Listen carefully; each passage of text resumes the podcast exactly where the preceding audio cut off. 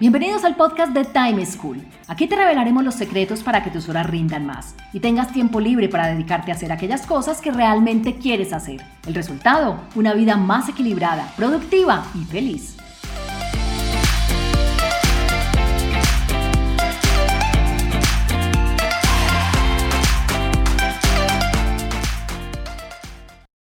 Hola, soy Juan Pablo Lema, un inquieto por la productividad y un estudioso del manejo del tiempo. Bienvenidos a un nuevo capítulo del podcast de Time School, la plataforma integral de conocimiento para aumentar la productividad y aprovechar mejor el tiempo. Hoy hablaremos sobre cómo distribuir adecuadamente las actividades durante el día, para tener una mayor productividad y asegurar así el cumplimiento de todos los compromisos que tenemos. Escuchemos lo que le pasa a Andrés, quien desde Medellín nos cuenta cuáles son las dificultades que tiene a la hora de decidir qué hacer y cuándo hacerlo. Días, eh, mi nombre es Andrés de Medellín, Colombia, y mi pregunta está orientada a cómo distribuir correctamente el tiempo, de modo que le pueda dar más importancia a mis tareas prioritarias y no enfocarme principalmente en las que son urgentes y que normalmente son las que no generan valor. Muchas gracias. La duda que nos plantea Andrés es una de las claves más importantes a la hora de lograr más resultados en menos tiempo. Pues muchas veces confundimos ser productivos con estar ocupados, y son dos conceptos muy diferentes. El orden en el que uno aborda las diferentes tareas y el tipo de actividades que realiza en cada momento del día pueden marcar enormemente la diferencia en cuanto a la calidad y la cantidad de tareas que uno puede completar en una jornada. Por ello, si quieres saber cómo hacer para distribuir de la mejor manera las actividades en tu jornada, te recomiendo Primero, diferenciar lo importante de lo urgente. Segundo, abordar las tareas en el día según su nivel de importancia. Y tercero, aprovechar a tu favor las cargas de energía y tu biorritmo. Veamos cada una de ellas en detalle. Lo primero a lo que me voy a referir es sobre dos conceptos de los cuales nos habló Andrés. Importancia y urgencia. Estos son dos términos que las personas utilizamos de manera indistinta y que confundimos la mayoría de las veces cuando nos referimos a cómo calificar una tarea, una actividad o un pendiente que tenemos. Por ello es que aprender a diferenciar el uno del otro. Y es que cada actividad o cada tarea tiene un grado de importancia y un grado de urgencia. Miremos la diferencia de ellas. Urgencia siempre se refiere al tiempo, a la cantidad de tiempo que tenemos para realizar una tarea. Por eso el nivel de urgencia se refiere a que nos queda poco tiempo versus eh, el momento en el que hay que entregarlo. Y este nivel de urgencia tiene que ser igual para todo el mundo. Es que si algo es para esta tarde, significa que es urgente, no solo para mí, sino para Juan, para María, para Diego, para todos. El nivel de urgencia no es relativo, porque el nivel de urgencia se refiere a cuánto tiempo tenemos disponible.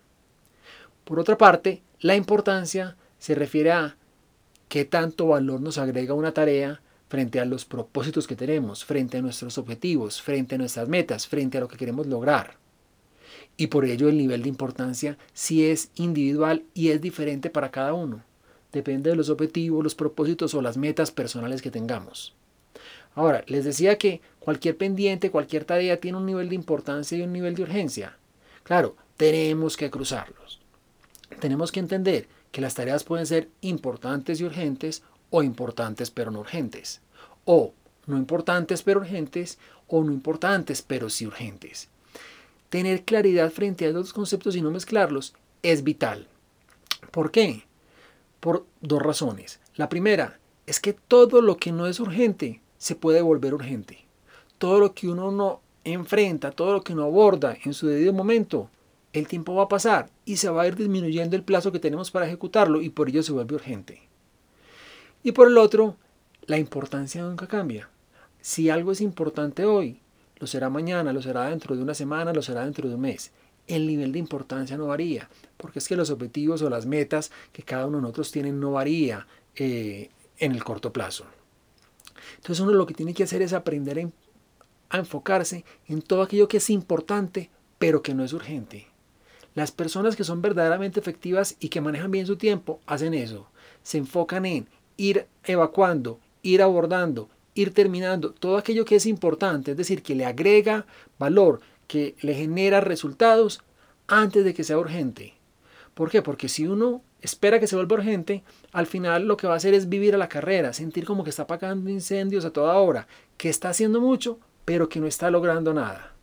La dificultad aquí es que todo esto que es importante y que no es urgente nos demanda proactividad, nos demanda decidir que vamos a empezar a hacer las cosas antes de que nos presionen.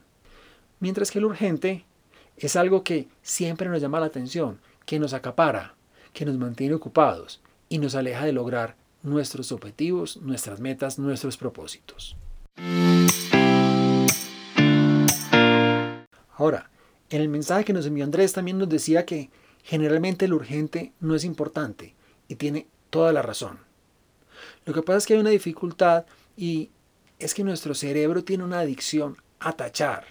Y cuando uno tiene una lista de pendientes, el cerebro lo que busca es cómo hago para disminuirla.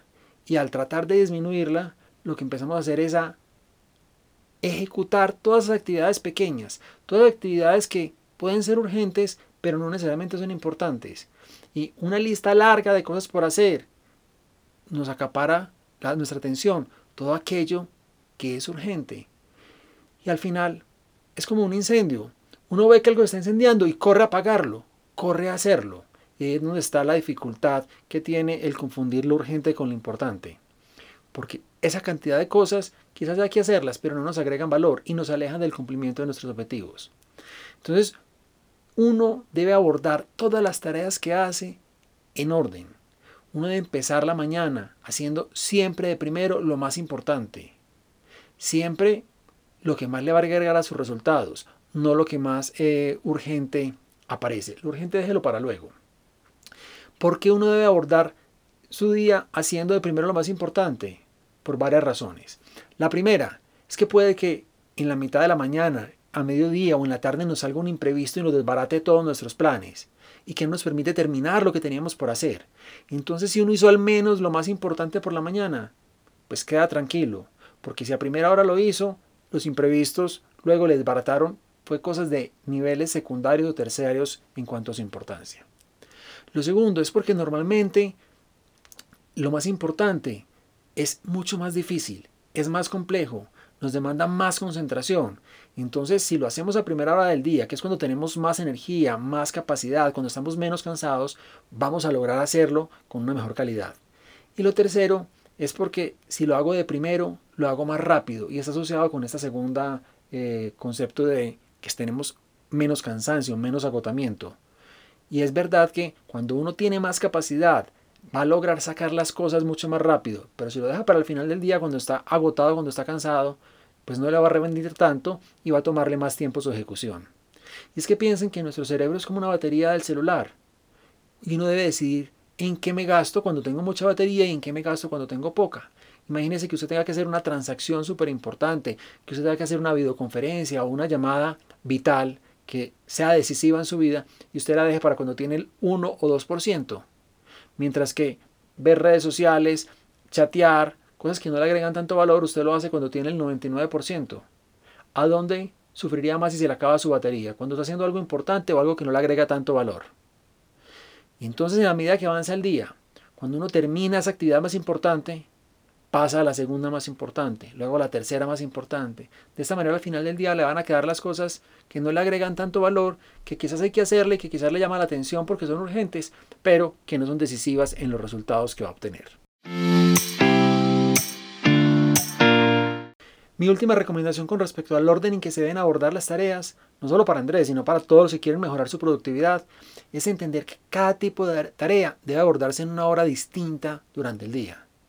Miren, para lograr ser efectivos aplicando esto, uno tiene que conocer su biorritmo, tiene que aprender a diferenciar y a reconocer en qué momento del día su cerebro, su mente, su energía es mucho más efectiva haciendo una cosa que haciendo la otra. Sin embargo, les voy a compartir unas claves que nos aplican a casi todos y entre el 80 y el 90% de las personas somos más efectivos si lo hacemos de esta manera.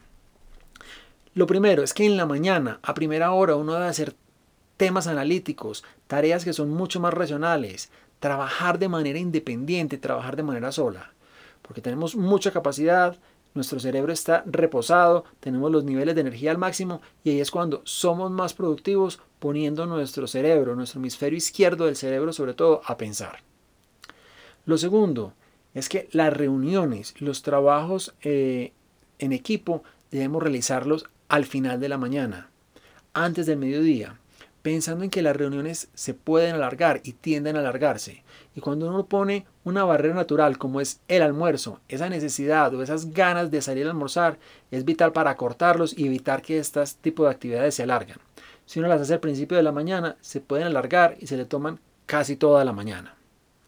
La tercera recomendación es que actividades operativas, administrativas, todo aquello que es repetitivo, lo hagan después del almuerzo.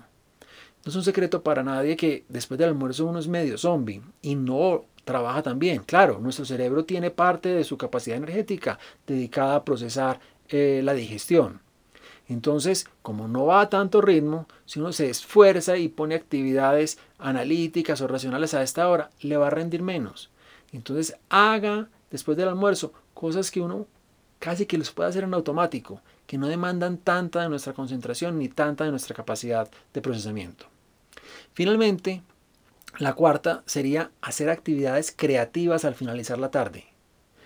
Luego de las tres y media o 4, cuando ya uno está un poquito más agotado, es el momento de cambiar y en lugar de estar con el cerebro izquierdo trabajando, trabajar con el cerebro derecho, con nuestra parte creativa.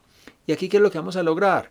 No solo descansar la parte que ya hemos trabajado, sino que además como llevamos todo el día trabajando en diferentes temas, abordando diferentes proyectos, diferentes conceptos, vamos a tener activos muchas eh, conexiones neuronales que son las necesarias para poder ser mucho más creativos. Ahora, un tip adicional es que nunca revisen el correo ni las redes sociales a primera hora. Eso les va a quitar el foco, los va a distraer, los va a poner a trabajar para otros en lugar de trabajar para ustedes.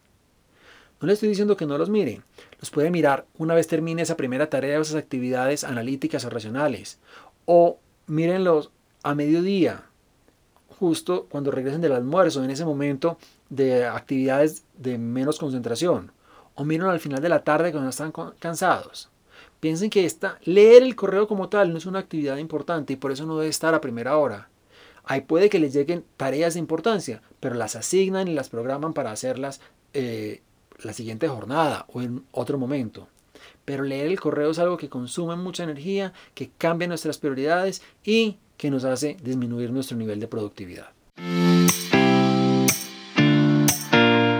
Concluyendo, si quieren lograr más y mejores resultados, una de las claves para lograrlo es haciendo una adecuada distribución de sus tareas a lo largo de la jornada, pues el momento en que uno realice cada cosa influye en los resultados que obtiene. Por ello deberías, primero, diferenciar lo importante de lo urgente. Segundo, abordar las tareas en el día según su nivel de importancia, desde lo más importante hasta lo menos importante.